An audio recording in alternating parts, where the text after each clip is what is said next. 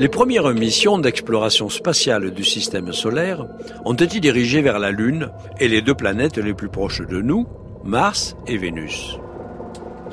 Ce n'est qu'au début des années 1970 que les États-Unis ont disposé de lanceurs suffisamment puissants pour envisager des missions de reconnaissance vers les planètes plus lointaines, à savoir Jupiter, Saturne, Uranus et Neptune par ordre d'éloignement.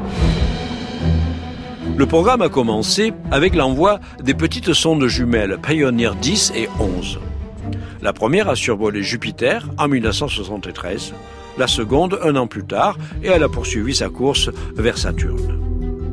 Leurs chemins se sont séparés sur décision des contrôleurs du Jet Propulsion Laboratory sur Terre. C'est de là que sont gérées la plupart des missions d'exploration du système solaire. J'aime bien cet endroit situé à Pasadena, en Californie, même si je ne suis jamais allé. Il porte les mêmes initiales que moi, JPL. Les sondes pionnières était équipé d'imageurs avec plusieurs objectifs à haute résolution qui nous ont fourni les premières images rapprochées des deux géantes du système solaire. Elles sont ensuite devenues les premiers véhicules spatiaux à dépasser la troisième vitesse cosmique 42 km par seconde qui leur permettra à terme d'échapper à l'emprise gravitationnelle du Soleil et de naviguer dans notre galaxie portant à l'attention d'éventuels extraterrestres une carte de visite des terriens collée sur leur flanc. Intersoir première, Daniel Saint-Amand.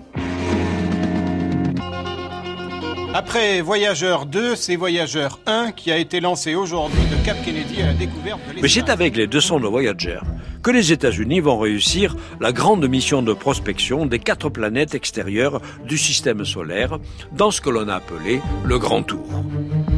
Comprendre l'origine de ces mondes et leur évolution est l'une des questions fondamentales de la planétologie. Les missions Voyager ont été conçues pour tirer parti d'un alignement très rare de Jupiter, Saturne, Uranus et Neptune qui allait se produire à compter de 1977 au moment de leur lancement respectif.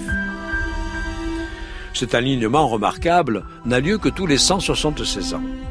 Une fenêtre de tir à ne pas manquer, parce qu'en utilisant les particularités de cet alignement, le grand tour prenait un minimum de temps et de carburant.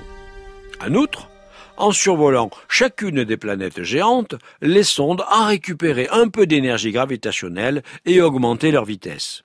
C'est la technique dite du tremplin gravitationnel. Grâce à elle, le temps de vol de Voyager 2 vers Neptune a été réduit de 30 à 12 ans. Entre 1979 et 1989, les sondes Voyager nous ont renvoyé en mode numérique des séquences photographiques extraordinaires de Jupiter, Saturne, Uranus et Neptune.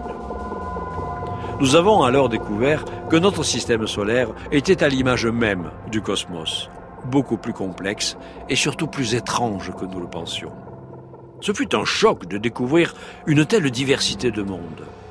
D'un côté, parce que les géantes gazeuses sont très différentes des planètes rocheuses que sont Mercure, Vénus, la Terre et Mars.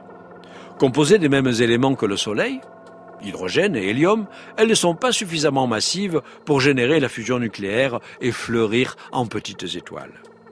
D'un autre côté, parce que ce sont elles-mêmes des systèmes solaires en miniature, entourées de nombreuses lunes dont le nombre dépasse au total 160. De surcroît, les quatre sont assortis d'anneaux plus ou moins fins, dont ceux de Saturne sont les plus majestueux. Pas une de leurs lunes ne ressemble vraiment à une autre. Deux seulement ont une atmosphère comme Titan et Triton. Certaines ont l'éclat de la glace dont elles sont recouvertes. D'autres ont une activité interne produisant des geysers comme Encelade. D'autres une activité volcanique intense comme Io. Mimas est constitué de glace d'eau avec peu de roches. Hyperion ressemble à une grosse éponge poreuse et biscornue.